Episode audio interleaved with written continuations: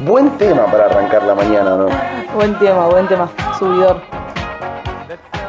No, qué nivel. ¿Qué, qué, qué nivel? ¿Qué? Los auriculares. Sí. Para que tenemos la ganancia en Saturno. Yo me escucho como si estuviera no sé dónde. A ver ahí. Me siento una, es el volumen igual. Así que ese- real millennial. Ese no estaba mal. Centennial, ¿Te, perdón. te escuchas bien? Me escucho bien. Maravilloso. Bueno, y así arranca un miércoles más. Primer miércoles. Primer miércoles. Otro, primero de muchos, Primero de muchos, me parece. Creo que ya es el día que nos podemos establecer, ¿o no? será. En este nuevo monstruo. Sí, en esta reversión. Claro. Aparte me gustó porque es lunes, miércoles y viernes. Como le damos un descansito a la gente. Sí, nosotros de- también tenemos descanso. De nuestra, de, de nuestra intensidad, decís. No, de nuestra De compañía. tu intensidad, de nuestra, porque yo no vengo todos los días. de nuestra maravillosa compañía. Claro. O sea, yo creo que es grato escuchar. Le cuento a la gente que estoy impresionada porque tengo puesto unos auriculares, pero no gamer, ultra gamer. Ultra gamer. Tipo, tienen botones a los costados. Sí. Sos como el Kun Agüero. Soy como el Kun Agüero, sí. Me falta el humor del Kun Agüero, che. Y, la, y los... O podés ser como José Luis Expert. ¿No lo viste anoche? Lo vi, lo vi, pero... Si es... O sea, se supone que esas imágenes son para generar como cierta empatía con su electorado, pero a mí me parecieron súper deprimentes. Estrenando la nueva versión de Fortnite con Lolo. Mira, mira. Ya le voy agarrando la mano. Abro un Twitch como el Kun Agüero y sale con un busito, un pantalón pijama y enojotas. Me encanta que tenga una tele 89.000 pulgadas. Les contamos que hoy el negro, bueno, perdón, nuestro amigo oscuro, es por ayer a full. Claro. Él se encuentra por ahí y tira comentarios respecto de lo que nosotros hablamos. Eh, pero el problema cuando el- es cuando el negro se motiva Sí, sí. y empieza a hablar con nosotros y vos te olvidás que él no tiene micrófono y como que te pones a charlar y la gente dice, wow, me tengo que imaginar lo que otra persona está diciendo. Qué buen programa. Toda una aventura, elige tu propia Ajá, aventura, elige elige tu tu- propia aventura. Somos como Black Mirror. Claro. ¿eh? Como la película, tenías que ir poniendo vos botoncitos y cositas. Pero mm, una pregunta, pero igual él se escucha, Sí, un poquito se escucha. se escucha un poquito de Ahí está. así que no es tan adivinar. Es medio como ejercitar el oído. Qué buen- baila. Es que Celebration es Sí, sí, sí. una bomba. Me gusta esto de Va que cada programa empiece con música distinta. Y La depende del humor del día. Aparte, esta canción para este día te levanta un toque. Es para ir caminando por la calle con un paraguas y agarrándote de los, No, de bueno, los no faroles y girando. Tengo un tema mejor. Singing in the rain. I'm singing in the rain. De la película. Ay, para mí, De Drake. Y ¿cuál? seguro. ¿Cuál dice el poder de ayer? Let It Grow. ¿De quién es? Eh, Betu. Piensa. Fire, no sé qué. Es el próximo tema. El próximo. Ah, mira. A mí em, me sale Rolling está- in the Deep de, de Adele, pero no es ese. Es. eh, ah, Rolling into the deep. no, no me sale el que, el que quiero decir. And I'm rolling, rolling on the river. Ah, de ¿Verdad? Credence. De Creedence, sí, pero la versión de Glee. Tan, Pues soy tan, una tan, millennial. tan. Ese tema es. No, no es de. No, No, no, es, no es ese. sí, es ese. No. Estoy casi seguro que es ese. Going to the river. Na, na, ta, na, tan. Ta, ta, ta, ra, ta, ta. Pa, pa, Ay, para, no. pa. Podemos jugar a ese juego de a ver quién adivina la canción. A mí me gustaba esa parte del, eh, de un jueguito de mesa tipo palabras prohibidas. Que vos tenías como que silbar y otro tenía que saber cuál era la canción que vos estabas eh, silbateando. Ay, no. Sería como un Pictionary de sonidos. Ahí empieza el tema que el negro dice que es el tema ideal para caminar la ciudad de Mendoza en esta maravillosa mañana de lluvia. ¿Qué prefieren? ¿Bot sí o bot no estos días? Creo que ya lo hemos discutido. A mí en lo personal no me gusta para nada el mal clima. Pero ¿por qué le pones el mote de mal clima? A mí me encanta ponerle. Para mí esto no es un mal clima. No, pero es que no, no- ah, te no quiero ser hater. Pero se le dice mal clima. Sí, pero ¿por qué? Me parece como un monopolio de qué es lo que se considera bueno y qué es lo que se considera malo. Y es que que llueva... Tipo, los noticieros lo han apodado o mm, clasificado como mal clima. Y tipo, a mí me parece alto clima y quedan 40 grados de calor, me parece un clima de mierda. ¿Habrá algún lugar en el mundo donde, por ejemplo, sale el sol, hacen 35 grados y el noticiero dice hoy hay un clima de mierda así? Ni en Londres se no, atreven a eso. no creo. Y no, pero en ese caso es porque es excepcional.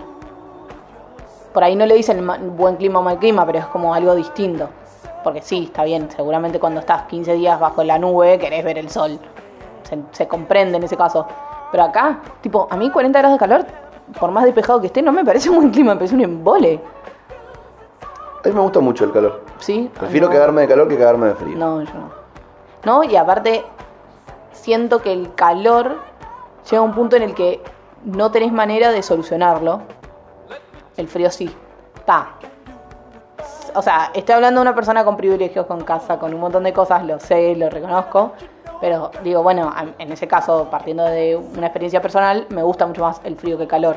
Como el calor, el frío te puedes poner frazada, frazada, frazada, frazada. Pero el calor, después no te puedes sacar más ropa, ponele, ¿entendés? Como lo padeces. Salvo, bueno, que tengas, no sé, un aire acondicionado, una pileta. Ni, siquiera la pileta. Por a veces hace tanto calor que la pileta está, mm, está caliente. Sí, sí. ¿Para ¿Este qué? verano? ¿Qué no? Venga, pelo picho. No. Las piletas grandes siempre están más o menos piola, la No, no, ahí. no. Hay veces que te metes y hace calor. Está caliente el agua, se te pega, no sé, un asco. Se te pega el agua. Sí, Mira vos. por la humedad, boludo. Hay que pintarlas de blanco. El por ayer me está dando re, re favor. Pero porque el muchacho es team invierno. Yo igual para Team invierno, team invierno. haría, haría un negociado con, con la Pachamama. O con quien sea que ustedes crean. Negociaría el no verano a cambio del no invierno. Yo viviría entre otoño y primavera, sin ningún problema. Apruebo. Me gusta mucho el, el Dice, muy bueno, invierno. Me gusta me- mucho el muy invierno. Pero, Yo me sacrifico los 40 grados, que a mí me gustan. Pero sáquenme los menos de 13. ay, no, no, no, me fascina. Andar tapadas de acá, soy fan. Es un embole. No, está buenísimo. Irte a dormir todo calentito cuando estuviste. Y eso que, en mi caso, que estudio, me estudio, estoy mucho en mi casa. Pero, ah, es verdad igual eso. Levantarte a la mañana y salir a trabajar con tantos grados bajo cero es. es Ya bajarte de la cama es una verga. Sí, sí, sí, sí, eso es A poner las patitas descalzas en Puede el ser, piso frío. apruebo otoño y primavera, ¿Sí? al lugar. Llegamos a un acuerdo. Llegamos a un acuerdo, sí. Qué fácil. Qué boludo. fácil, ¿eh? No servimos de hater nosotros. Qué fácil fue. No servimos ni para hater, ¿eh? Somos de terror. Bueno, pero bien, igual. de- Bueno, debería so- ser más así. ¿No? Deberían ponernos a gobernar, alguna cosa así, a lo mejor Podrían. en eso andaríamos mejor. No sé si la gente andaría mejor, pero nosotros. bueno. Bueno, yo creo que sí. Igual no estaría funcionando mucho esta idea de ser conciliador en, este, en esta época. Bueno, no, pero- no estaría siendo tan rentable Bueno, pero porque siempre hay... electoralmente. Siempre hay detractores de, de, ser pacífico. Pero yo creo que no ha estado muy mal el, el discurso de algunos sectores de oficialismo y oposición que buscan, por más enfrentados que estén, decir, che, banquemos que todavía ninguno de los dos estamos tan picantes como para pelear entre nosotros. Ahí tengo ahí una pregunta. ¿Qué opositor vos crees que no es tan detractor? Y la reta ha jugado un papel bastante tranquilo dentro de la interna Ese más bicho. Sin duda, pero a la UBA van los tres juntos, a las campañas de vacunación fueron los tres juntos, ahora están medio enfrentados por lo que pasó con el español. Pero Sí, puede ser.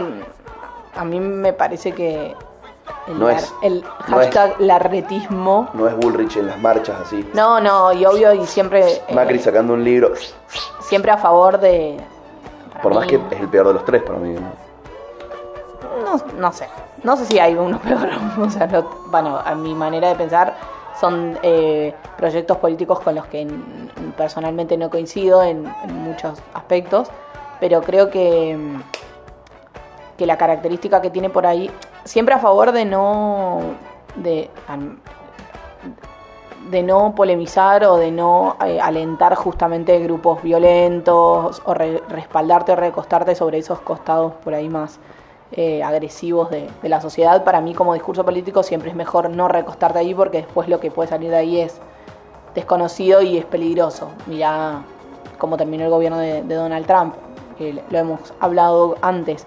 Pero, mm, pero más allá de eso, me parece que sí, muchas veces, en- sobre todo con la política que hay en, capi- en la capital, hay como una, un discurso para afuera, pero hacia adentro las cosas no funcionan como, como ese discurso relata. Entonces, bueno, justo hablando de eso, hay un recorte eh, dando vueltas de anoche eh, de Horacio Rodríguez Larreta que salió en América 24 y una periodista, la que le hizo el comentario de Viviana Canosa, no sé si la ubicás, que pasó el Día de la Mujer, que, que Viviana Canosa dijo que ella estaba en contra de la marcha por el Día de la Mujer y esta periodista le hizo referencia a como por qué. Y, y entonces, eh, bueno, esta misma periodista anoche le preguntó a Larreta respecto de por qué no había ido a una reunión en la que estaba Gildo Infran, el gobernador de, de Formosa. Entonces él le dijo que él estaba en contra de una política autoritaria, etcétera. Desconozco si Larreta sabe realmente cómo es la política de Formosa. Yo no la conozco en profundidad como para hacer una eh, una enunciación de, de, esas de ese tenor.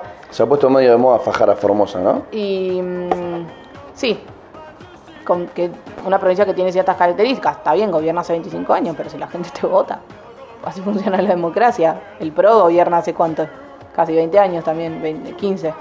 En Y Capital ahí Federal. nadie, di- en Capital Federal, y ahí nadie dice que eso es, no sé, Un feudo. claro. Pero bueno, salvando las distancias, la periodista le hizo referencia y le preguntó muchas de estas cosas. Y no responde, bueno, Rodríguez Larreta responde respecto de, de las características de la represión, porque le hace una- un señalamiento sobre la, la represión que, que hubo en distintas marchas en, en la capital federal y él le dice que no, que bueno, que, que en el caso en el que la policía violenta, que los manifestantes violentan a la policía, la represión está justificada, que, que en Formosa no, no había sido así, pero en Capital sí. O sea, todas las veces que se reprime en Capital sí funciona así, pero justo en Formosa no. Y salta Luis Novarecio a decirle a la periodista de su propio programa, como, mirá, me parece que no está bien que vos compares al gobierno de Formosa, que es un desastre y es un feudo, con el gobierno de Capital Federal, estando el tipo ahí. Así que nada, me pareció como un poco fuerte. Bueno, pero es que tiene que ver con la cantidad de pauta que el señor abona. Sí, no sé Che, si, no me peguen, soy no sé si tiene solamente que ver con eso. Creo que hay, lamentablemente, un porteñocentrismo y una cuestión de no querer reconocer que en su propio lugar también suceden cosas. No es como siempre puesto el ojo en la... en- ¿Cómo es el dicho? El ojo en la paja ajena. La, La paja en el ojo ajeno. Eso. El ojo en la paja. que- eso, eso quería decir. Más vale sin pájaro volando que cuatro En mano. Bueno, decir el dicho mal es al, pero ta, a eso, a eso me refería. Creo que hay un poquito también de eso. De no reconocer los problemas que pasan en, en su propio. Como esto que decíamos, ¿no? Allá tantos años es un feudo, acá no. No digo que sean similares las situaciones, pero bueno, justamente en los análisis no pueden ser los mismos. Los capitalinos son muy particulares en, en la mayoría de las, de las estructuras territoriales. Dentro de las provincias, los capitalinos son bastante especiales, dentro de los países son bastante especiales. Sí. Es normal ese, Sí, sí, sí. sea lo que sea, centrismo. Sí, es verdad. Acá es re verdad. Acá pasa en Mendoza un montón. Sí. Bueno, igual yo personalmente no conozco a mucha gente del, abro comillas, interior de Mendoza, cierro comillas. O sea, fuera del Gran Mendoza sería. la Ah, no, Valle, no. Santa Rosa. Bueno, no, pero es que no es lo mismo, por ejemplo, el de, el de- el de Maipú no es igual que el de Capital, el de Luján de Cudo no es igual que el de Capital, y, y es Gran Mendoza. Bueno, también depende como... Viste que acá ahí pasa una cosa re particular, que es que la gente de Luján... Hay gente que, de Luján que se junta con la de Luján, hay gente de Maipú que se junta con la de Maipú. Tipo, se junta, quiero decir, todo su círculo de su vida Sí, sí. eh, pasa por ahí. Si pueden evitar salir, no se evitan, no salen, no vienen Pero hay también gente, de- tipo, como vivir en el lugar no significa que seas de, ponele, vivir en Maipú no significa que seas de Maipú. Y bueno, cada día menos, porque cada día se hace más grande la provincia y la gente se va para afuera. Pero te quiero decir, vos tenés- debes tener amigos que viven de- en Maipú, pero no son del ambiente de Maipú, Pocos. ¿entendés? O gente que vive en Luján, que vive en Chacras y no es de Luján. O sea, no, no, no tiene el círculo de la gente de Luján. ¿Se entiende lo que digo? Bueno, pero es que Chacras también es medio un híbrido. Bueno, pero- no, más que híbrido, es... Nada, es como parte del... No es parte de Luján. Claro, es más parte del huerto que de Luján. Claro, Chacras es más de este lado. Sí, sí, sí. Sí. Pero eso, Tipo, tengo amigas que vienen a Maipú y no son de Maipú. No se juntan con alguien de Maipú. No iban al colegio Maipú, no iban a las. Nunca, desde chiquitas. Claro. Mirá Todos iban por acá. Mirá vos. Pero bueno. Me gusta como. ¿Viste que bien se escucha el auricular? Sí. Qué no, so- quiero ser gamer. Me gusta- Ya, Sí, yo también. Ya, ya se traemos un joystick. Me gusta. un Twitch, ya mismo. Me gusta cómo arrancan los miércoles ahora, o, o en realidad nuestros programas, porque de repente estamos hablando de un montón de cosas que vos decís, ¿cómo? ¿Por qué? ¿Cómo llegaron ahí? ¿Cómo dejaron ahí? Vos imagínate que te prendés así ahora, plum, prendés, plum. Sí, pues los capitalinos y los de Luján de Cudo, decís, ¿qué pasó? Igual, muy a favor de hablar de em, nuestra provincia. Sí. Muy a favor. A, a- a mí me pasa que también depende, bueno, de los medios que consumas. Yo consumo más, más medios de Capital Federal. Y es como, por favor, no existe otra cosa que no sea lo que sucede ahí en el Gran Buenos Aires. Nada Sí, sí. más. Y cuando existe algo de afuera es o para ponerlo de mal ejemplo o para resaltar algo que pasa allá. Sí, cuando suceden cosas como muy particulares, tipo los incendios, tipo lo que pasó en Formosa. Y entonces, por eso, digo, de repente me parece interesante eh, hacer el análisis de, de pensar, bueno, ¿qué pasa en Formosa? O sea, ¿por qué, por qué no, no... ¿Por qué de repente la primera vez que escucho sobre Formosa escucho esto? ¿Entendés? ¿Es realmente así o qué pasa todo el resto del año en el que no se habla de ese lugar? ¿Es realmente un desastre o no? ¿Qué Por ejemplo, no estoy acá para defender a Gildo Infran, tipo, no sé eh, con profundidad la realidad de Formosa, deben tener un montón de características que no están buenas, o de cuestiones que sufren y padecimiento, como otras cosas que se deben hacer bien, como te digo, si hace 20 años que el tipo gobierna, es cierto, ser oficialismo siempre te juega a favor en una elección, pero bueno, algo sucederá. Tam- tampoco conozco las características de la economía de Formosa, et- etcétera, pero me imagino que, bueno, por algo la gente lo elige, digamos, tampoco hay por qué subestimar el voto de la gente. Em, hashtag la gente. Em, pero me parece eso interesante, como decir, bueno, che, ¿por qué la primera vez que escucho en estos medios tipo mainstream o de capital hablar de Formosa es malo, es todo malo? ¿Qué pasa el resto del año? Lo mismo con otros lugares, ¿no? Como poner el ojo un poco ahí y de repente preguntarse, no, no, no formar una opinión en la primera cuestión que escuchamos. Bueno, Luego, eh. Formosa, por ejemplo, tiene los mejores índices de, de coronavirus. ¿Por qué tienen tan cerrada eh, todo? ¿No? ¿Por qué dicen vuelven a fase 1? Bueno, porque tienen una situación de una frontera muy porosa con Paraguay, la situación sanitaria de Paraguay es muy compleja. Em, bueno, todo esto, no sé si leyeron, pero el gobierno de Paraguay em, compró una cantidad de vacunas por el programa COVAX, que es un programa que, que le- creo que también hemos contado que trae o lleva eh, vacunas eh, a países que son con menos menores índices de desarrollo que no pueden comprar sus propias vacunas eh, como un país desarrollado, entonces compran eh, a través de este programa más barato, bueno, con ciertos auxilios, etcétera. Y están demoradas las vacunas para Paraguay porque el gobierno de Paraguay depositó la plata dos veces en cuentas equivocadas. No una, dos veces. Así que bueno, se ve que le pasaron el CBU, el CBU por screenshot. No, saben, no sabemos bien qué pasó ahí. Odio. ¿Cómo te pasa eso? Odio cuando me pasan ese un por screenshot. Me dan ganas Muerte. de a cagar Muerte. directamente. Es increíble. Para mí te tienen que descontar lo que estés pagando. Es increíble lo que pasó, chabón. ¿Qué pasó? De Eso. todo. Eso que acabas de contar. Ah. ¿Cómo le va a pasar eso a un ente gubernamental así? ¿Quién lo maneja? Igual eso es culpa nuestra, loco. Nuestra y de los brasileros. ¿Por qué? Porque los matamos a todos en una época de Paraguay, lo hicimos basta. No quedó ni un paraguayo. No quedó un paraguayo, ¿eh? quedaron seis paraguayitos y tuvieron que reponer toda la población de, de ese pobre país. Así Sí. que están perdonados. Difícil. Heavy lo del COVAX. Mi hermana está cubriendo ahora la frontera entre Colombia y Venezuela con una amiga que es fotógrafa. Eh, me mandó un audio y una fotito ahí de, desde la frontera. Siguiendo cómo vacunan a distintas poblaciones. Muy picante esa frontera. Sí, Entre las eh. más picantes de, de Latinoamérica, seguro. Ahí está la enana. No sé si del mundo. Ya te digo. Re para sacarla al aire, ¿eh? Sí, sí, cuando vuelva, porque está. Está en. ¿Tiene- Puerto Inirida. Inirida. ¿Tiene, ¿Tiene previsto volver? Sí, sí, fue a acompañar a una amiga que es fotógrafa. En avioneta. Muy fuerte. ¿Y qué cuenta de la experiencia? No sabemos todavía, está en... Ah, pero te acabo de mandar un audio y no lo pudiste abrir. No, no, me mandó un audio de él, pero son pajaritos. O sea, me- m- a- eh, como fascinada con el, el sonido ambiente Ah, mira. del lugar. Bueno, pero no le suena esta musiquita de fondo. Tanarán, tan, tan. Estamos sacudiendo que le- cabezas. la vamos a, a sacar al aire en, en un próximo programa, Lorena, que nos cuente un poco sobre Sí, muy interesante. esto del COVAX ¿Qué está haciendo ella? la frontera Viendo cómo- Colombia-Venezuela. Muy picante. Good frontera. Sí, sí, muy picante. Debe estar top 5 junto con la Franja de Gaza y un por más. México y Estados Unidos, Honduras, México. Sí, sí, no, y bueno, dada la situación humanitaria en Venezuela, la colombiana que tampoco convengamos que es la panacea. Salen a matarlas los La verdad que eh, Los colombianos. Plum volaba así algo por la ventana. No, no tentemos, no tentemos al diablo.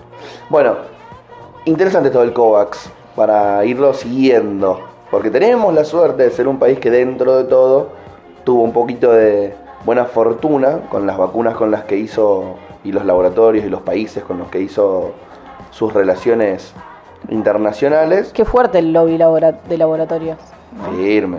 Están a full ahora con AstraZeneca, Pero tuvimos mucha suerte de no, Pfizer, de que... no andar por ahí. Sí, en la medida de lo posible. No sé si leyeron que Pfizer hace un, hace un par de semanas salió un consorcio de periodistas que hicieron un una investigación en la que Pfizer, porque había tantos problemas contractuales con Pfizer, ¿no? sobre todo en países como Latinoamérica, porque Pfizer pedía en las cláusulas de firmar en los laboratorios que, eh, bueno, primero que no se hacía responsable si había algún problema, alguna falla en la vacuna, y segundo que... mm,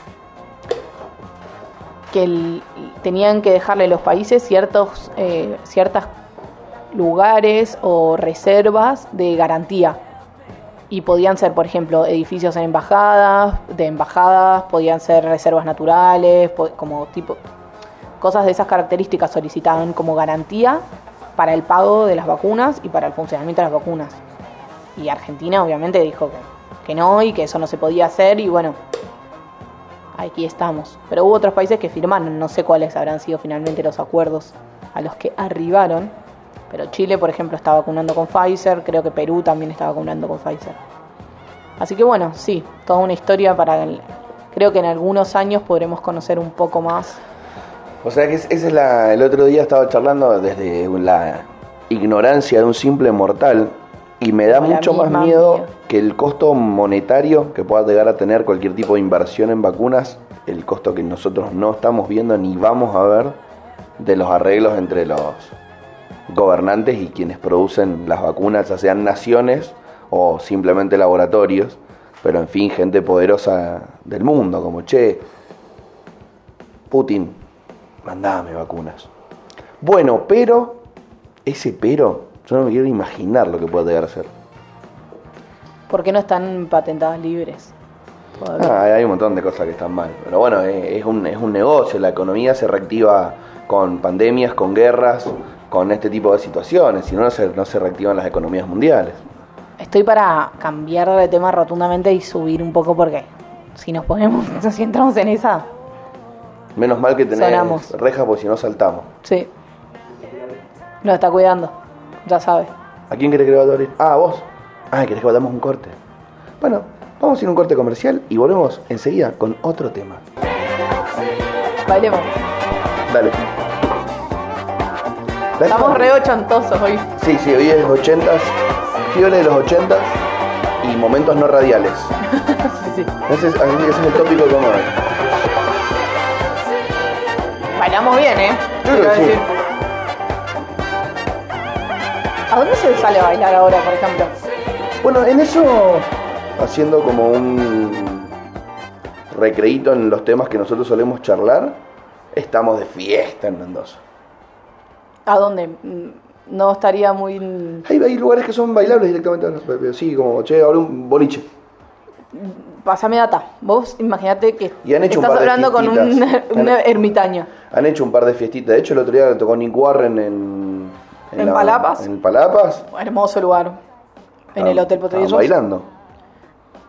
No, bueno, pero ahora bajame a lo que puede pagar un ciudadano. Alquimia. Hicieron una fiesta los muchachos que hacen flipa. Y. boliche. Tres pisos, alquimia, tres pisos llenos. Pongo autos estacionados afuera. Cinerama abrió también. Sí. en- acá estamos con la agenda del interior.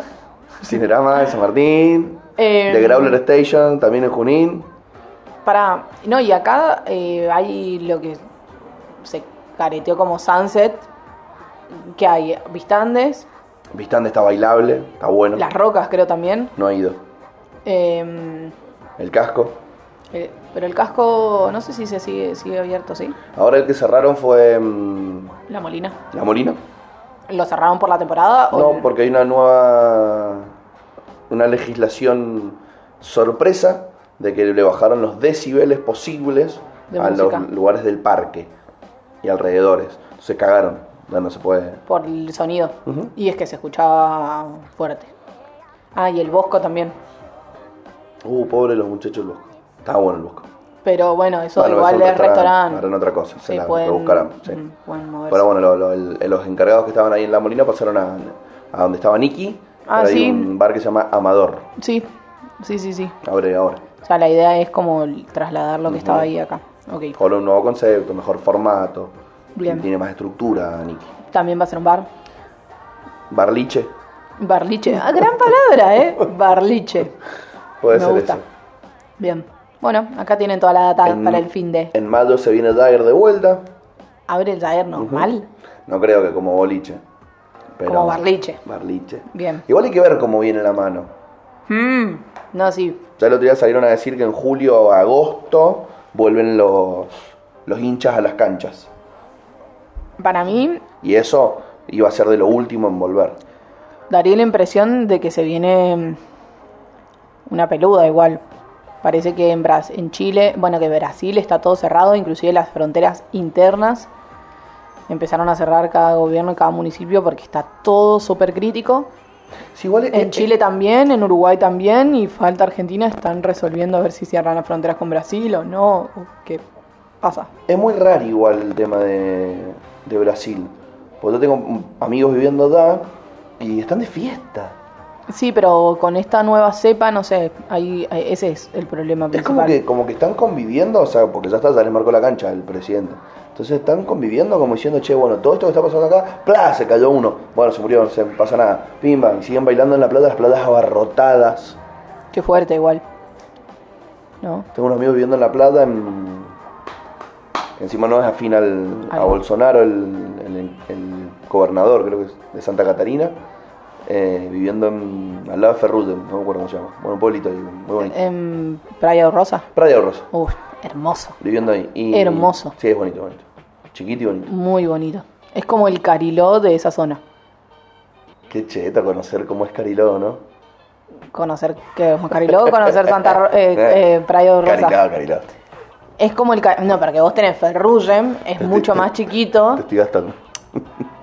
Solo porque usaste No, Cariló de referencia. aparte que es que sí, o sea, es que Praia de Rosa tiene todas las características más parecidas como a Cariló, más chiquitito, más pintoresco. En cambio Ferrugem es re lindo, pero es más es como una calle y Ferrugem mide 6 cuadras por Sí. 2 y se acabó.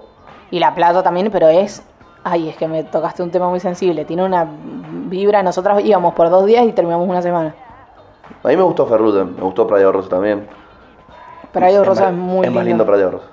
Sí, es, es más pintoresco y es más más careta. careta y hay eh, cuando nosotros fuimos había muchas familias como viste esas familias grandes que se van tipo todos los tíos con todos los primos con toda la tarantela y se instalan en la playa Po- porteños muy muy identificables bueno sí estaba repleto de esa gente Me gustan esos planes. así familiares familia- Sí. eh, bueno ustedes se fueron también toda tu La hicimos, familia la hicimos en el sur. sí lindo Molestamos divertido. un montón de, no de tengo gente. no tengo familia tan grande como para hacer eso Lo que vas a decir con, claro, con una, con una tristeza. No, no, o sea, Pero tengo familia grande, pero no, no tan unida como para hacer esos planes. Bueno, pero siempre se puede ensamblar algo. Sí, tengo una familia con la que viajamos todo, pero bueno, digo esa, esa onda. Tampoco ya no tengo abuelos, que por ahí son los que también unen un poco esas cosas. Bueno, pero tenés un lindo grupo de amigas. Cuando todas sean madres, van a tener hijos primos Uf, y qué, se pueden ir fuerte, de qué fuerte lo que estás diciendo. Va a llegar ese día algún día, amiga. Y no Quizás. sé si. Sí, quizás. Creo Quizás que hay, no hay una todas. generación un poco rupturista en ese sentido. Rompiendo estructuras. Acá lo que está pasando es como que de repente prestamos atención a la música de fondo Y y, de repente pinta el bailón. Nos colgamos, nos vamos a cualquier lado. Bueno, pará, volvamos un poco con los temas que teníamos para charlar el día de hoy. Bien. ¿De qué vamos a hablar? Además de ¿De qué vamos a hablar? lo que te hablamos que fue triste, triste. Triste. Em, ¿De qué vamos a hablar? Bien. ¿Qué estaría pasando por acá? Como que están pasando muchas cosas, pero al mismo tiempo no hay ningún tema, viste, de esos que copan la agenda heavy. Que nadie deja hablar de otra cosa y que la gente que de repente por ahí no está tan metida, igual sabe, le llega. Creo que no. Sí. En este momento no hay nada instalado, igual toquemos madera, pero en cualquier momento explota algo. No, y, y también creo que están bastante mejorcito en la preparación los muchachos del oficialismo en cuanto a presentar rápido batalla. Porque les podrían haber instalado la de Beatriz Arlo y darles rosca durante N cantidad de tiempo y desactivaron la bomba Sarlo en dos segundos. Bueno, pero es que eso se desactivó un poco solo, me parece, también por la realidad de la situación. Bueno, no sé si toda la gente sa- sabe muy bien quién es Beatriz Arlo. Una actriz. Eh, fuerte. ¿Una actriz? No, fail. Caído. ¿Qué es Beatriz Arlo? ¿Qué, qué es Beatriz Arlo? Beatriz Arlo es una intelectual, es una filósofa, eh, doctor- doctora en filosofía, una intelectual que analiza la realidad, la política argentina. No sé si es periodista. De... ¿No canta? No, nada que ver. No, vos ya sabés, boludo. Sí. Em, entonces nada, como que bueno, es una referenta, digamos, de esa, de la o sea, como del mundillo intelectual eh, argentino, porteño, si se quiere, muy como muy marcadamente antiperonista, que responde por ahí a ciertos sectores de la alta sociedad argentina, escribe en el diario La Nación, siempre ha tenido como una, un- una presencia en, en ese ámbito. Y, mm, y bueno, ella en su momento, como en enero, febrero, había dicho que le habían ofrecido las vacunas por abajo de la mesa y que ella se había lo había rechazado porque bueno, le parecía eh, antiético, inmoral, no sé qué. Em, con lo cual, cuando después salta todo el escándalo del vacunatorio VIP, la citan a la justicia para que, bueno, ella declarara a ver si había sido en el marco de ese, de ese cuestión VIP que le habían ofrecido las vacunas. Y finalmente ella dice que no, y va y manda los mails y, dice que, y demuestra, como cuenta quién le había ofrecido la vacuna y que resultó ser que había sido un amigo que tenían en común con la esposa de Axel Kicillof, el, gobierno, el gobernador de la provincia de Buenos Aires. Y lo que resulta es que, bueno, cuando se, leen los mails, es que no era una cuestión por abajo de la mesa. Efectivamente, la habían convocado para que ella se vacunara en el marco de una campaña de vacunación popular o, o, bueno, fam- con- convocando a gente conocida para que la gente eh, convo- como que empezara a confiar en la vacuna. Porque recordemos, retrotraigámonos a enero, en el que había una campaña antivacunación abrumadora. Una de las dirigentes de la oposición había denunciado al presidente por envenenamiento, por la aplicación de las vacunas de del Instituto Gamaleya o la que se conoce como la vacuna rusa o la Sputnik B. Entonces, bueno, la idea era convocar a esta gente conocida para que transmitiera cierta confianza en la, en la vacuna. Finalmente, cuando se abren los, los registros para vacunarse, más de 2 millones de personas se habían anotado, entonces consideraron que no era necesaria esa vacuna, esa campaña de vacunación pública. Y en este caso, igual en ese intercambio de mail, cuando a ella le ofrecen, ella dice que le parece antiético, que no, no le parece que corresponda que ella se tenga que aplicar la vacuna antes. Que bueno, eso puede ser otra discusión, digo, puede ser que a mí me parece que si uno tiene una perspectiva un poco más comunitaria, eh, no está mal, ¿no? Eh, digamos, considerar que tu rol en la sociedad no es el mismo que el de una persona cualquiera y que hay gente a la que si vos le estás diciendo que vos te, puedes, te confías en vacunarte, puede responder y, vacunarse también. O sea, tenemos que tener muy presente esta idea, ¿no? De que la vacunación no es una respuesta individual a la, lucha contra el, el virus, la enfermedad, la pandemia. Es una cuestión justamente muy comunitaria. De nada sirve si me vacuno yo sola, o mi mamá sola, o mi abuela sola. E importa que todos, o la mayoría cantidad de gente esté vacunada. Justamente porque porque para lograr la inmunidad de rebaño tiene que estar prácticamente el 75 de la población vacunada o inmunizada frente al virus. Entonces, bueno, Pero quiero decir, esta respuesta que ella tuvo puede ser discutible. Ahora, de ahí a que, a que eso sea pasarte una vacuna por abajo de la mesa o intentar dártela de manera irregular, hay una, una, un, una- un trecho muy largo a mi criterio. Entonces, bueno, eso también hizo que se desactive un poco solo con, con las propias pruebas de, de lo que había sucedido. Me sorprendió viniendo de quien venía el comentario. Porque realmente, como vos dijiste hace un rato, y yo los- la- el- mi, mi desconocimiento lo hice para que vos dijeras quién era, eh, no es una persona de que uno pueda esperarse quizá un comentario así mala leche, Oh, sí. chicanero, pero sin fundamento. Oh. Como si no supiera la que podía llegar a venir después. Eso fue lo que a mí más me ¿Vos extrañó. crees que no sabía? Y sí, pero si se iba a desactivar sola la bomba. También que estuvieron muy pidos. Pero de eso se trata, pero se- de eso se trata operar. Me, me o sea, instalar un tema y así funciona un poco, el- bueno, no sé si este caso categorizada como me fake news. desilusionó la chicana. Y bueno, pero mirá cómo lo usaron al día siguiente, fue tapa del diario Clarín, a pesar de que ya Beatriz Arlo había hecho que, que, que se, que se autocriticaba, raro la utilización, o te criticas, o te... o sea, es- como redundante autocriticarme. Sí. Nada, detalle. Eh, pero digo, en, el, en ese caso, ella ya había dicho que se, que, que- que se autocriticaba por el comentario que había hecho, y sin embargo el diario Clarín el otro día titula eh, que Beatriz Arlo había denunciado a la mujer de Kicillof por el vacunatorio VIP o algo así. O sea, justamente ahí está el funciona. O sea, así funciona, digamos, la construcción de una operación o de una creación de sentido respecto de, de algún tema, ¿no? O Instalan algo que es medio verdad o medio mentira, o que tiene algo de verdad, que tiene un origen de algo que realmente sucedió, pero todo el desarrollo después no, no se condice con la realidad o se desdibuja o No, y eso es bueno pero siguen van siguiendo como un caminito no digo eh, Es hacen una declaración de esa declaración se hace una tapa de un diario de esa tapa de un diario se hace una denuncia de esa denuncia después se hace otra tapa de otro diario y después de la continuación del juicio se hace otra tapa de otro diario y así se va creando una imagen o un sentido respecto de una situación un dirigente o una dirigente o Es descarado igual. funcionario lo que sea Y, y- y- y es increíble para, para nosotros, la sociedad.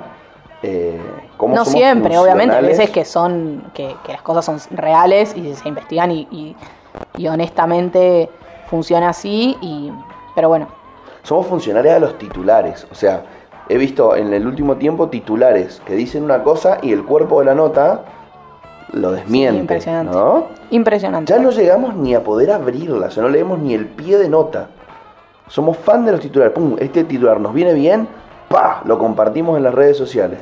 Bueno, La nota Twitter, dice otra cosa después. Es increíble. Twitter que tiene algunas políticas por ahí que ya hemos discutido en otros programas, cuanto menos observables, eh, como esto de, bueno, de repente considerar que hay un discurso que no me gusta o no le gusta la aplicación o lo que sea y de repente cerrar la cuenta de esa persona. Eh, tiene una característica que es a la hora de retuitear ahora titulares o notas, te, te da hace como una advertencia y te dice, no has leído, no has abierto eh, el artículo, ¿estás seguro que lo querés compartir? Y bueno, aunque sea, te hace, no sé, una reflexión al respecto de una alerta de, de, de lo que estás, de la acción que estás cometiendo, porque justamente eso después se replica y Volvieron un toque atrás con esa medida igual. o ¿eh? sea, mm, con- Ahora, ahora no sé, yo desconozco en el tema de las notas, pero yo, por ejemplo, si veo un tuit tuyo, antes me preguntaba si realmente lo quería retuitear, ahora ya no. Ah, no, y es que era incomodísimo. Y bueno, pero estaba bueno ese doble chequeo. Es como, ¿estás seguro? ¿Estás seguro de que a la ¿Estás gente le querés hacer saber esto? ¿Estás seguro? Ahora ya no te pregunto. Lo que sí me gusta es que ¿Estás seguro que querés replicar esta pelotudez? Don Mark nos deja de vuelta a compartir en las historias eh, publicaciones del feed. Eso está bueno. Ah, volvió. Volvió. Sí, bien a favor de los En forma de emprendedores. Volvió en forma de ficha. Otra noticia que han instalado en el día de hoy, ayer, estos últimos días, es que hay un nuevo ministro antimacrista. que eh, Lord Voldemort va a ocupar el cargo de la ministra de Justicia que ha renunciado. ¿Quién es este nuevo Lord Voldemort que según la Nación OTN tenemos ahora en el Ministerio de Justicia? Bien, eh, Juan Manuel Soria es el nuevo ministro de Justicia. Una semanita y pico estuvimos casi sin eh, cabeza del ministerio. Lizardo, bueno, Lizardo. Lizardo, Lizardo, ¿cómo se llamaba? Lozardo, Marcela Lozardo. Em, bueno, que se fue, la echaron, no se sabe. Lo cierto es que se consideraba que era una persona que no estaba por ahí a la altura de las circunstancias de la batalla que quiere librar el gobierno contra el Poder Judicial, todo comillas, comillas, comillas. Pero bueno, después de unas declaraciones de Cristina la causa del futuro, después del discurso de la apertura de sesiones de Alberto Fernández, en el que hizo mucha hincapié en el funcionamiento del Poder Judicial, se, Marcela Lozardo, no sabemos si se fue, la fueron o se fue, creo que es un, poco de, un poquito de cada cosa. Realmente ella forma de lo que, eh, parte de lo que se llama la corporación judicial, del, justamente del, de conocerse con los jueces, de tener mucha relación con, con los jueces de la corte. De hecho, ella es como ahijada de Elena Hayton de Nolasco, que es la única mujer jueza en la Corte actual Suprema de la Nación. Eso suele pasar en el mundillo abogadil, sobre todo en federales, ¿no? De que tenés como una persona que te apadrina y vos seguís su doctrina, seguís su formación, te acompaña. No sé cómo, cómo es el currículum de Marcelo Lozardo, pero sé que tenía vinculación con eso. Entonces, bueno, justamente eh, lo que se estaba evaluando era buscar una persona que se pudiera enfrentar por ahí a este poder judicial tan eh, aristocrático, perdón, aristocrático no, tan como enquistado que muchas veces termina sin darle las respuestas eh, reales a la sociedad, ¿no? Me gustó aristocrático igual. Sí, bueno, tiene un poquito de eso. Creo que es en, los, en algunos índices está marcado como la institución en la que la sociedad argentina menos confía, ¿no? Y esto, bueno, trae muchísimas repercusiones. Hay, obviamente, repercusiones del ámbito más bien eh, político, eh, ¿no? Con frente a dirigentes como, bueno, Cristina Fernández Kirchner como a la cabeza, pero otros también. política hoy. Sí, aparentemente, pero bueno, bueno, no. Ahí es donde yo creo que, que lo que es interesante de ese reclamo frente al Poder Judicial, más allá de esto que se llama lofer, ¿no? Que es una palabra que no sé si la han escuchado, pero que se repite bastante, que a lo que hace referencia es como a la utilización de la política o de, la, de, la, de, cuestiones políticas, va, miento en realidad, es la utilización del poder judicial o de los mecanismos judiciales para poder lograr objetivos políticos, ¿no? Por ejemplo, lo pueden ver si ven el mecanismo en Netflix o si ven Borgen, para los que les gustan las series de, de política. Bueno, de lo de Brasil tenemos, yo creo que es el ejemplo más claro, y tenemos, bueno, el mecanismo que no le aconsejaría tanto, sí, y lo, que sí está es un documento, porque el mecanismo es una serie, ¿no? Entonces tiene como ficción, si no está al filo de, la democracia, que es un documental muy interesante, muy lindo, fuerte, también está en Netflix, ese lo recomiendo a morir porque porque marca como muy clarito ¿no? el, todo el camino que se fue llevando contra el de Lula da Silva, que bueno, la semana pasada se, se le anularon las causas que tenía, eh, por las cuales no pudo ser candidato a presidente en el 2018, por el cual ahora es presidente eh, Jair Mesías Bolsonaro. Pero eh, ahí en, en, Brasil es como, bueno, no, no, no, quiero decir que en Argentina no sea muy claro, yo creo que en Argentina también en algunos aspectos es, es claro, pero en Brasil es como muy contundente, ¿no? esa utilización judicial con objetivos políticos. Em, y después, ¿qué más? Bueno, a raíz de esto también surge, bueno, este nuevo ministro de Justicia que, que nombramos recién, Juan Manuel Soria, eh, tiene como un discurso bastante con, bastante interés de la lucha contra, contra este, esta idea de lofer. Me parece, mm, lofer significa como la falla en la ley, como un juicio trucho, una cosa así. Em, lo que sí creo que a veces pasa con esas cosas es que, em, a ver, ¿cómo decirlo? Todo bien con el lofer, no está todo bien, digo, eh, sucede, y al menos yo considero que sucede, creo que es algo sobre lo que se tiene que trabajar y que sí tiene consecuencias directas sobre la realidad social, porque bueno, que lleguen o que logren llegar ciertos gobiernos con ciertas características al poder que después tomen decisiones que, generan consecuencias para la sociedad, como por ejemplo, no sé, eh, por, tomar el ejemplo de Brasil, para, para salirnos un poquito de Argentina, de, mm, de que Lula, a raíz de estas causas, no se haya podido presentar como candidato a presidente y haya ganado Bolsonaro, porque la única persona que podía ganarla a Bolsonaro en Brasil era Lula, eh, hizo que hoy Brasil, o sea, a ver, eh, esté donde está, por ejemplo, en el contexto de pandemia, porque las decisiones de Bolsonaro fueron repercutiendo en la sociedad brasilera. Entonces hay algo del lofer que tiene consecuencias directas en la gente que muchas veces no los nota. Pero yo creo Ecuador. Sí, no, en. Argentina, Ecuador, Bolivia, o sea, podemos nombrar un montón de casos. Pero digo, eh, a mí me parece por ahí interesante también ver y linkear con, el, con un tema que está muy en agenda todo el tiempo, que es los femicidios, ¿no? Como la gente también, las, las mujeres, los colectivos, la sociedad, muchas veces le reclama al gobierno, al poder ejecutivo, resolver algunas cuestiones o que se involucre respecto de cuestiones eh, que, que tienen que ver con esa, con esa problem- problemática. Y de repente a mí me da la sensación, y creo que los colectivos también coinciden, en que las políticas gubernamentales, las políticas públicas, hasta el límite que puede hacer el Ejecutivo Legislativo, al menos en Argentina, está muy avanzado. Entonces, y lo que presenta más problemas o más dificultades es el funcionamiento del Poder Judicial. Y que muchas veces la sociedad en general no logra identificar La división de poder. esa división de poderes. Entonces que el reclamo se dirige hacia un sector y el desgaste se dirige hacia un sector que, cuando por ahí debería ir a otro. Entonces me parece que también esta idea de reforma judicial, nosotros ya hicimos un programa al respecto cuando se estaba en, en agenda el proyecto de reforma judicial. Creo que esta, que esta idea de reforma judicial en, en relación al funcionamiento integral de la justicia, que logre empezar a dar respuestas también a otras problemáticas sociales más allá del, del lofer también es muy interesante y bueno, esperemos que esta nueva, digamos, como, como puesta en agenda de, del- de este nuevo ministro eh, ande, o- o co- como que genere algún movimiento de, de ese tipo. Para quien no conoce a Martín Soria, no salió. ¿Martín? Sí, No, salió de un repodo. no, Muchacho diputado por la provincia de Río Negro. Negro. Fue intendente en dos oportunidades de General Roca. Fue presidente del Congreso de la provincia de la cual él forma parte. Perdió una candidatura, una candidatura, una contienda electoral por la gobernación.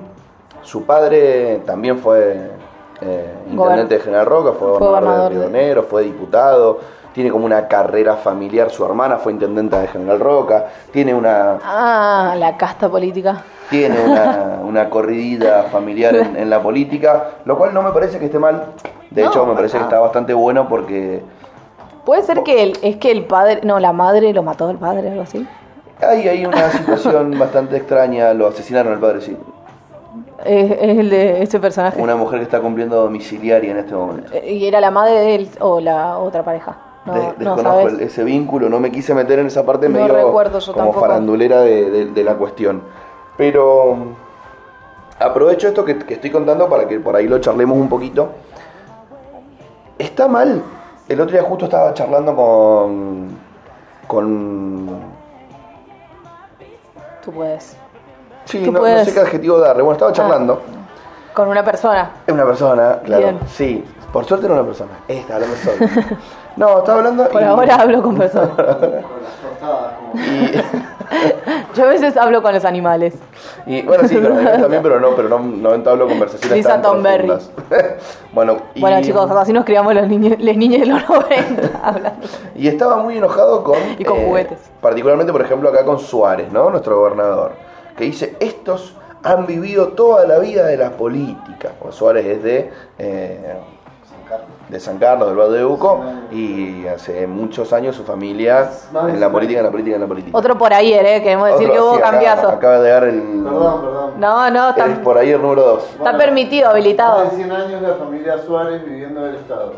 Es, es ese mismo el comentario. O sea, vos estabas presente cuando esa no, no- persona no que. estaba presente, pero él es de allá. Ah, Entonces. Sabe. muchos de allá tienen esa opinión, como, che, pum, tantos años viviendo del Estado.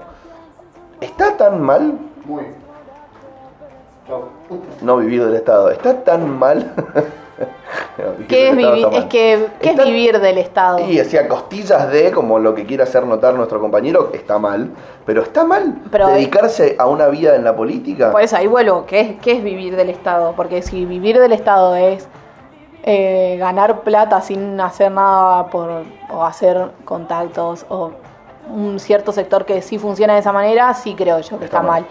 Pero si sos una persona que le dedica, después, bueno, los resultados puedes- pueden gustarte más o menos de lo que hace esa persona. Pero si hay una persona que se dedica y que su labor es justamente la política, no, a mí no me parece deshonesto. Bueno, igual no soy muy objetiva, digamos, si se quiere.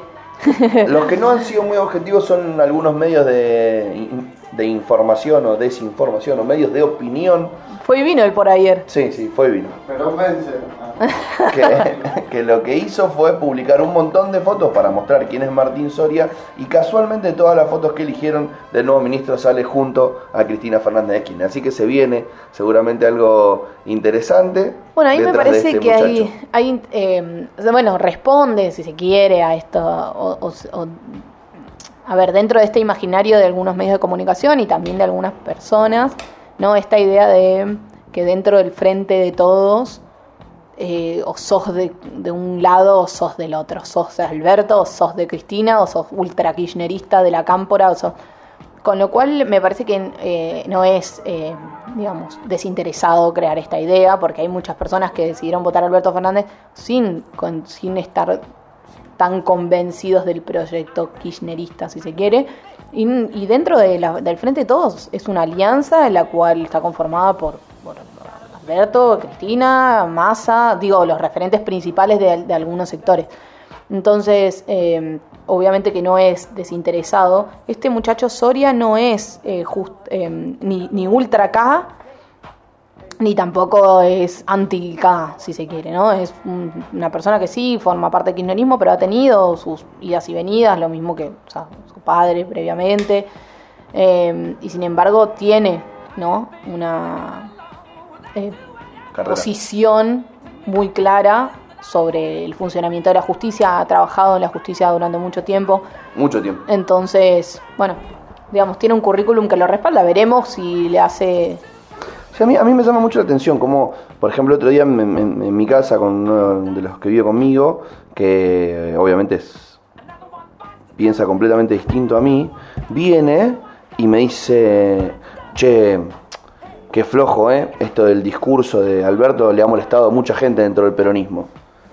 Y digo, ¿a quién le molestó? Le digo, amigo, ¿tenés algún nombre de apellido, alguien que vos hayas visto, que se haya manifestado? Y te instalan esa interna en los medios de información que no existe, una interna así de severa, de, una disputa, cuando sí obviamente son espacios de poder, sí hay distintos actores dentro del colectivo y sí hay obviamente pujas, luchas por poder, por eh, ideología, por creencias, por distintas situaciones, pero no hay un enfrentamiento y si nos lo quieren instalar tengamos cuidado, o sea, no compremos ese pescado podrido porque no va por ahí. Ojalá que le vaya muy bien a Martín Soria, que sea un gran ministro de Justicia y que esté a la altura de enfrentarse a un poder que está enquistado en un sector del Estado hace muchísimos, muchísimos años. Mira, a raíz de, de esto que vos estás comentar- comentando, en un newsletter que escribe Iván Jagroski, no sé si lo ubicás, un muchachito de ojitos claros que estaba en Radio 10, 5N, en su Sí. momento estuvo en Duro de Mar, ¿lo, lo tenés más Sí. o menos? Bueno, escribe un newsletter todos los martes en el que hace como análisis de política, de la realidad, de la coyuntura, digamos, nacional. Y escribe ayer, en el newsletter de ayer, y dice, los medios y la política tienen solo dos, dos perillas para intentar entender al frente de todos. Alberto rompe con CFK o Alberto es CFK. Tamaña pereza y sesgo de confirmación ya les costó lecturas equivocadas al círculo rojo. Evitar la persistencia en el error puede ser un síntoma de inteligencia. Cristina le recomendó dos nombres que el presidente descartó según fuentes al tanto de las conversaciones, la desconfianza, bueno, dice, la desconfianza entre el primer anillo de Cristina y la familia Soria se pudo advertir en varias oportunidades, entonces, quiere decir como, no es lo que hablábamos recién, no es ni, ni K ni anti-K, o sea, es una persona que forma parte del frente y que en algunas cosas coincide y en otras no, y no hay mucho más que eso, no hay mucha más magia atrás de eso. O sea, es la puja dentro del frente, como, como pasa dentro de Juntos por el Cambio también. Hay sectores más del pro, más radicales, de algunos tiran para un lado y otros para otro. Y así funcionan cuando se hacen coaliciones, ¿no? Que eso tiene sus pros y tiene sus contras, como todo. Así que sí, yo creo que hay un... eh, pero como decíamos recién, yo no creo que sea eh, ingenuo, ¿no? No, No, no, no. ese mensaje de o, o Alberto la odia a Cristina o Alberto la ama a Cristina o Alberto está dominado por Cristina o, o si no está dominado es porque se odian y están peleados y todo se pudre. Y es como, no, o sea, realmente sí. no funciona así, realmente no funciona así, no, no es esa la dinámica. sí, sí, sí. Más, más me preocupa la gente que lo consume y que lo, y que lo profesa que quien instala el discurso. Porque el que instala el discurso es como el sketch de Guida Aquino. El sketch de Guida ¿Cuál de Aquino cuando va a trabajar al diario, que le dice, no puede ser legal publicar eso. Son todas notas reales, titulares reales. Bueno, eh, nada, la gente que lo comparte porque le sirvió el titular y porque está contenta con, con, con nada, es funcional a su enojo. Bueno, pero eso es una característica muy presente en la actualidad, ¿no? Como esta idea de, bueno, no sé si en la actualidad, por ahí si vamos para atrás, veremos que, que también lo era antes, de lo que se llama el sesgo de confirmación, ¿no? Como que cada uno consume, lee eh, respecto de lo que quiere, como para confirmar sus propias ideas y no para cuestionarse lo, lo que piensa, ¿no? Y porque hacer un análisis crítico sobre algunas cosas de repente es, es mucho más incómodo que, que todo el tiempo te estén diciendo que está muy bien lo que vos pensás.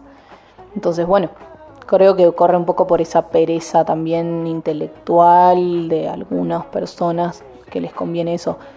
Que yo creo que es contra un poquito lo que intentamos luchar acá, ¿no? De decir, bueno, leer, buscar, preguntarse. Nadie tiene la verdad de la milanesa, también cada persona vive su realidad y a partir de eso genera opiniones. Entonces, bueno, todo eso influye, lógico, ¿no? Pero siempre es mejor, como decíamos, decía más temprano respecto de lo de Formosa, nada, hacerse las preguntas. Después, bueno, uno toma posiciones porque indefectiblemente las toma y, y le influyen un montón de cosas, pero bueno, hacerse las preguntas siempre es... Sí, y aprovechen que estamos en un momento donde hay varias voces, por más que siga estando el periodismo mainstream, hay un montón de voces, vos podés ir a leer un montón de posturas alternativas a la oficial o a la opositora inclusive. O sea, inclusive hasta la misma izquierda se ha ido, no me gusta decir la izquierda de izquierda, pero para que se entienda, se ha ido diversificando en, en sus posibles... eh, Tengo una recontra polémica para ser muy hateada. a ver, pero muy, o sea, corro peligro. La puedo compartir la nota.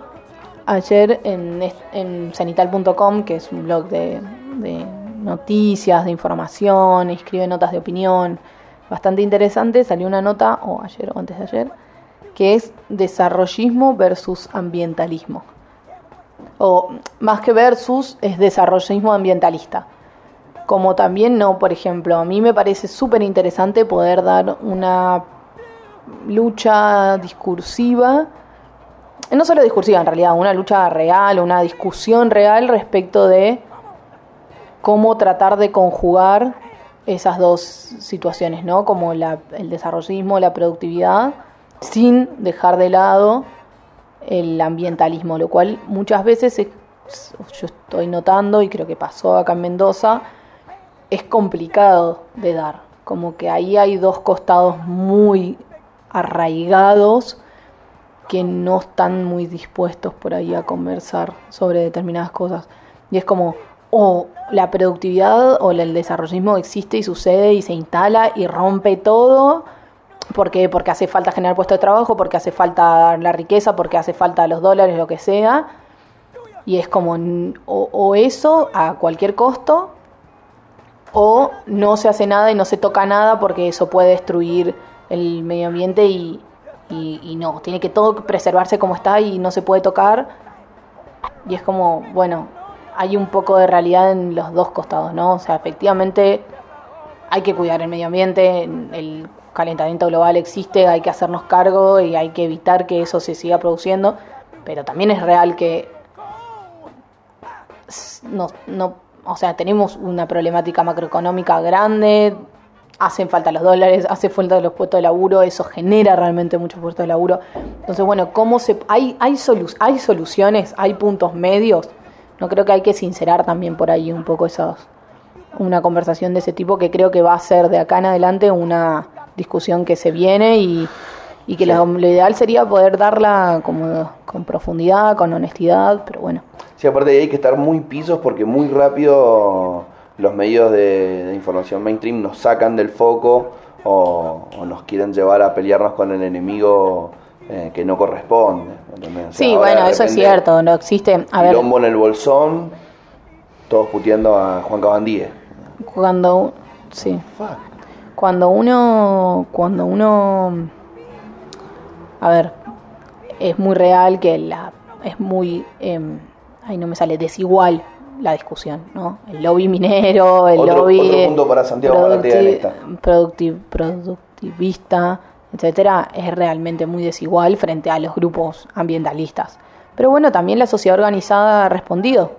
Digo, miremos la lucha contra la 722. ¿Cómo es? 77-22. 77-22 acá en Mendoza, ahora en el Bolsón, en Chubut también, eh, no, en, Chubut, exact- no en el Bolsón exactamente, sino en la meseta, pero bueno, que repercutió en los incendios de la semana pasada, respecto de también un proyecto minero que se quiere instalar ahí, pero la realidad de Chubut también, eh, a, a ver, bueno, hay, hay un montón de cuestiones que están, me parece, interesantes para poder ver. Podemos, si quieren, la semana que viene traer a un par de personas o en estos días para, para armar un debate más, eh, un debate interesante, profundo. Es complejo, nadie dice que no, pero bueno, yo creo que está bueno ponerlo en discusión. Sin duda. ¿Algo más, amiga mía, que queramos conversar el día de hoy? No, por, lo, por acá no, que- creo que, que no, no hay mucho para lo que estar atentos. Bueno, sí, lo que hablamos de hay Que Brasil. estar, hay que estar atentos a Bolivia también, que tenemos una respuesta rápida del gobierno para ir sobre los responsables del desorden Institucional. institucional No, del golpe de Estado, ¿no? el golpe de Estado que, que sufrió Bolivia en el año 2019. Otra vez, don Almagro diciendo boludeces. Otra vez Evo parándose de mano. No sé si va a pasar tan rápido lo que pasó en Bolivia Veremos, de las raíces de, de- de ese problema. veremos. Va a estar interesante. A Bolivia hay que prestarle atención. Mucho ojo ahí. Está Añez en este momento tras las Detenida. rejas. Hemos visto algunas fotos. Sí. Y nada, cuando Estuvo uno, escondida los- dentro de una caja. cuando uno les toca los huevos al león, tiene que estar Qué preparado. fino y elegante. ¿Mi comentario? Sí. Y bueno, pero es que creo que es muy. Totalmente. Pero está bien, es Muy gráfico, real. decís. Sí, sí, sí. Imagínate, pingui, pingui, pingui, pingui. Ay, ay, ay, no.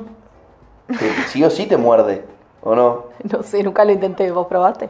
No. Pasa que no sé. en Nunca me crucé un león, no, No, sabría y cuando fui al zoológico estaban como de frente, ¿me entendés? Nunca se me puso uno de espalda como para que yo. Para tentarte. Sí, que se- No, no, no tuve la suerte. El sonido incluido fue terrible.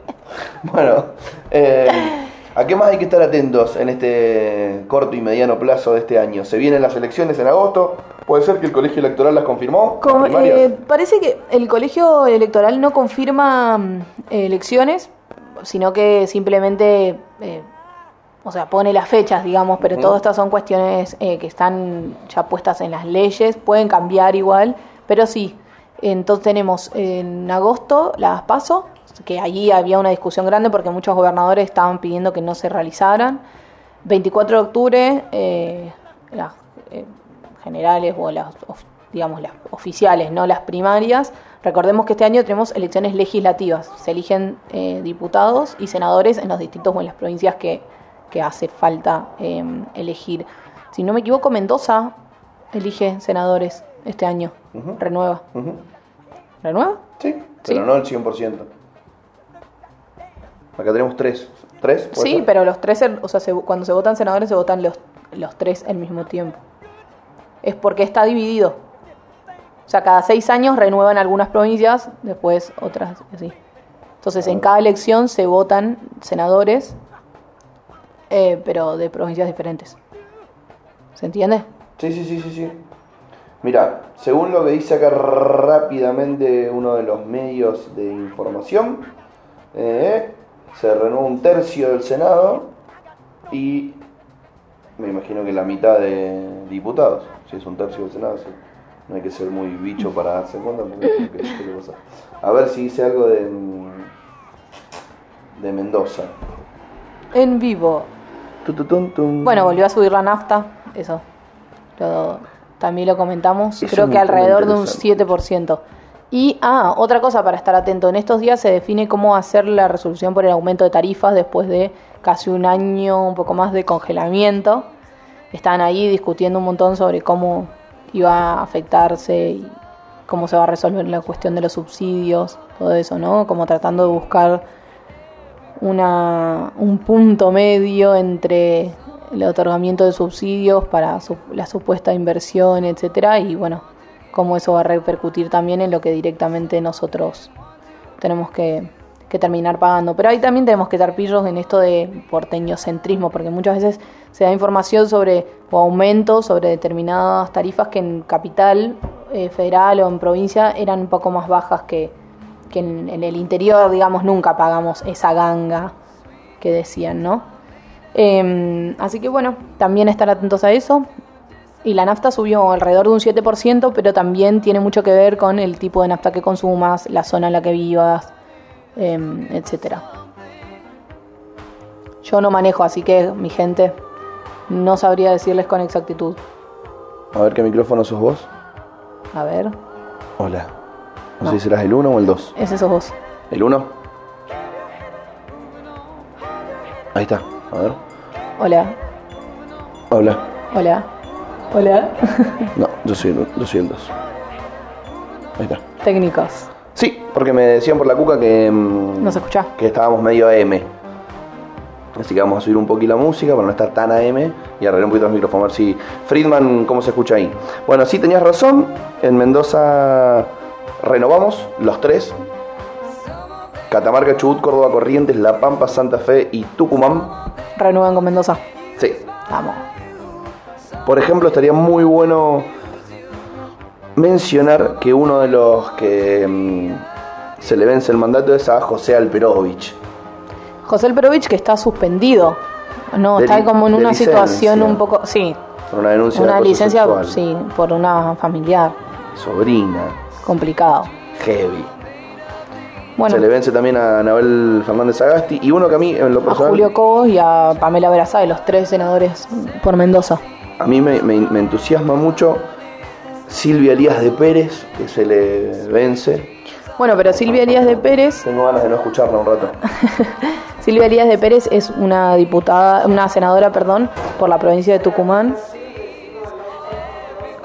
que mm, estamos con problemas de, de ambiente. Pero mm, Silvia Díaz de Pérez es una senadora que por, por la provincia de Tucumán que tuvo un protagonismo muy grande en el debate sobre el aborto legal, seguro y gratuito. Eh, por ahí la ubican, una señora rubia con muchos bucles Eh, y que también tuvo un protagonismo por ser una de las pocas senadoras entre las únicas tres que votaron en contra de la ley de etiquetado respecto de los alimentos porque bueno en Tucumán la el lobby azucarero tiene tiene mucho dinero y mucha presencia. Así que bueno veremos. Yo creo que es probable que Silvia Heredas Pérez renueve la banca porque a- si es que se presenta nuevamente no sé si, si puede porque ha tenido un protagonismo muy grande respondiendo mucho a los intereses de la provincia. Así que bueno veremos cómo se recompone El que me entusiasma, El que, Senado Nacional. que, que- que renueve o, o que venga alguien así de la misma tribu, es el León Trotsky que tenemos dentro del Congreso. Para mí es igual, boludo. Que es el senador Luenzo, Alfredo Luenzo. ay no lo ubico Tiene barbita, Ay, no lo pelito así tengo. como A ver, lo voy a lentecitos. Es León Trotsky y Rosarino. a ver cómo Sí. es Luenzo Luenzo, con Z. A ver, Luenzo, Alfredo Luenzo. sí, sí, sí. Tiene un aire. También es de Chubut. Sí, Sí, sí, tiene una cara. es Trotsky. Ay, búsquelo, Alfredo Luenzo con Z. No, es terrible. es León Trotsky. Bueno, y también el otro que mm, renueva o no, Conversaciones de freaks política mal. Carlos Reutemann. fr- Freaks politikers. Ah, por Santa Fe. Veremos a ver qué nos depara este 2021 con las elecciones. Con, ¿Quién con gana? todo. Ojalá que pierdan todos los candidatos que vote Nico Friedman, Siempre cerrando la grieta él. que nos está escuchando y solo por eso quiero molestarlo. bueno, vos sos un, un grieter también. no, cero, yo soy anti-grieter. Sí, sí, sí te veo. Te- lo noto. Acá me- me colabora Friedman por la cuca. Luenzo quiere regular las redes sociales. A favor. Yo también a favor. Y él no, ya lo hablamos. Ya lo charlamos de esto. Discutimos de esto en la en la radio en vivo que hicimos. Sí. Pasa que viste cuando Friedman se levanta temprano, te, ahí te cae. Pa, pa, pa. Muy bien, bienvenido sea Me gusta. al Podríamos al- el día de mañana cuando seamos como, charla. como TN tener una dos voces. Y que Friedman sea una de esas dos voces. Sí, estaría bueno que las dos voces, viste, sean Se debatan. Claro. No digan como, No "Yo digan- creo cinco. Sí, yo creo cinco. somos dos voces, pero que hablamos en- por una voz. ¿Algo más entonces para... ¿Qué dice el Ustedes son hater? unos autoritarios fascistas. Puede ser que haya un poco de eso. Y no tiene nada de malo. El fascismo también Bueno. tiene, tiene muy mala prensa, ¿viste? Ay, ¿te das cuenta? no, que después nos recorta, mirá. No, no, no, me considero muy lejos de esa, de esos Doctrina. adjetivos. De ese Sí. adjetivo. Sí, sí, sí. ¿Algo más que queramos decirle a nuestra querida audiencia rebelde el día No de sé, hoy? hay partido, no estás en tema, ya pasamos, che, pasamos la data de la de la noche, Sí. de la noche mendocina. Hay Brecht la semana que viene, pero todo agotado, carísimo. ¿Qué pensás? Y con esto me retiro. De estas fiestas en cubículos. Como cada uno en su lugar. Sí, tipo, son cuadrados de 10 personas en las que se puedes intercambiar de cuadrado, pero siempre no puede haber más de 10 personas por cuadrado. ¿Se entiende? Boxes, así, pimba. Una cada cosa así, uno, sí. O sea, vos te podés ir a otro box, pero otro se tiene que ir de ahí. Como tin, Como tin, nunca tin. puede haber más de 10 por cuadrado. No le veo mucho box. sentido epidemiológico a eso, pero si lo tiene, bienvenido sea. Ah, pre- preferís eso que... n- No, bueno, pero te digo como participante. Rarísimo. Sí, raro. Bueno, pero es que en realidad, por ejemplo, hace. Vamos a hacerle chivo un boliche del 2019. Grita silencio. En Grita, vos ibas y tenías 6, 7 boxes uno al lado del otro, que era la VIP. Sí. Que tenían un pasillito por atrás que se conectaban entre ellos. Sí. Pero para salir por el, para la pista hacia la plebe, eh, tenías que bajar y era como que estabas así con toda la gente. Sí, sí, estabas como arriba. Pero por arriba sí te podías intercambiar. Sí. Y no era incómodo. Bueno, pero una cosa es un rato en una, pre- una VIP y otra cosa es que la fiesta sea así, toda. ¿Y pero qué, cuál, cuál, cuál sería el problema? Te mirás hacia lo lejos, con una que te gustó, y le haces guiño. Y pero no ves a todos los cuadrados de lejos. Y bueno. o sea, te tenés que gustar el, el- el de al lado. En el boliche tampoco ves a todo el mundo. Ahí, pero caminás, te cruzas, ahí no, o sea, te- no sabés quién está en el cuadrado de tres más allá. ¿Vas haciendo un chanchoa? Agarrás y, Y le no, al porque en el del cuadrado al lado por ahí no conoces a nadie. Que decís, che, permiso, toc toc, ¿puedo pasar a chumbear a ver si veo el que me gusta? No, no, le decía al cuadrado al lado, che, cambiamos un par y un par, sí, pa, pa, y así. Ahí cambiás, o decís, tre- en el próximo tema, Ajá. Como el juego de la cita. no, no lo veo, no veo que funcione así. A mí tampoco me gusta, pero bueno, le, le quise ver el lado positivo. Ay, ves que no sos hater. No. Hay, hay veces que me pongo hater y veces que no. Mira, acá Friedman me pregunta, ¿puedo opinar algo polémico? Opine. Bienvenida sea siempre la polémica. Quiero saber cuánta coima cobró la municipalidad de Luján por Nick Warren. ¿No es, es Esto no lo dice ¿O es. Las Heras? Es una pregunta retórica, así al aire. ¿Es Luján o es Las Heras? El, el Es- es Luján. Ah.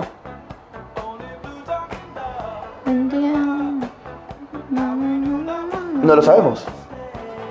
Pero estoy seguro que en Mendoza están recontra entongados todos. Porque están habiendo fiestas bolicheras. No tengo pruebas, pero tampoco dudas. Sí, sí, sí. Acá está todo, vivo el papo. Somos todos amigos. Bueno, pero la economía funciona. Acá un oyente pone el hashtag y arroba medio rebelde. Cuadrado mata puti vuelta. Cuadrado mata puta y vuelta, pero full es lo que estoy diciendo, justamente. Estoy muy retirada de las canchas, che, me estoy, o sea, lo estoy, estoy sufriendo, estoy sufriendo. Necesito volver, ya. Yo. Necesito empezar a entrenar. A mí nunca me gustaron las puti vueltas. Ah, no, la creí que las canchas, dije que. No, no, no. A mí me gusta, y cuando voy a un lugar, e- encontrar un spot, el que sea. Por ejemplo, este sábado. Me parece un gran a dos voces. Yo soy la. Era su momento cuando salía muy putivueltera. tipo, mis amigas me odiaban porque me perdía sola y porque por ahí salía con mis amigas, pero era el único momento en el que podía encontrarme con un montón de otra gente que durante la semana no veo porque bueno, entre papá, papá, la vida que uno tiene, no, no, no tengo tiempo para juntarme a tomar mate un martes a la tarde con gente que no suelo ver. Entonces de repente un momento era cruzarme en el boliche. Y por ahí me quedaba un rato, ¿viste? No voy a saludarte y chau. Y bueno, me pasaba mucho eso, que me perdía buscando amistades. No, a mí me gusta ir a un lugar del boliche. Si Sí, te la, veo, Si es eh, la barra veo. jamón, si no es la barra algo cerquita parecido, para que me quede cerca la barra. Ver todo el, boliche, me gustan las esquinas que se ve. Poder apoyar el codo en algún lugar o tener mi botella, pues yo me compro un combo. Yo voy al boliche y me compro un combo, yo no compro de a vasos. Compro la botella, ¡paf! Y me pongo ahí y puedo bailar toda la noche. Ahí pero entramos, Gamo, la de En compro. Yo en el boliche compro. Ahí está. Ya no trabajo más en la noche. Ahora compro las botellas. se me las Claro, dan. claro. Se me acabó la pauta bolichera. Ya va a volver. Ya me llamaron el otro día de un boliche. Che, ¿no querés volver? No ¿Te volvieron a solicitar? Como, no sé como todos los años. No sé por qué siguen insistiendo en el gordo Luan que ya no convocan a alguien. ¿no? Che, pu- me- nada, me escucha mi mamá este programa. ¿no? O sea, no me inviten más a los boliches, no convoco. Bueno, y, Pero bueno, se viene con un fernecito. y un amigo me dice eso. ¿Podés creer la que me hizo este el fin de semana? ¿Qué te pasó? Dio vueltas por todo el boliche. No hizo lo que nos gusta a nosotros, poner la botella en un lugarcito, quedarse ahí. Muy, me encanta eso. El cero plan. A un amigo que es fotógrafo le gusta la alcoholivuelta. Yo nunca lo he visto así como muy chapador por el boliche, pero sí le gusta ir brindando por el boliche.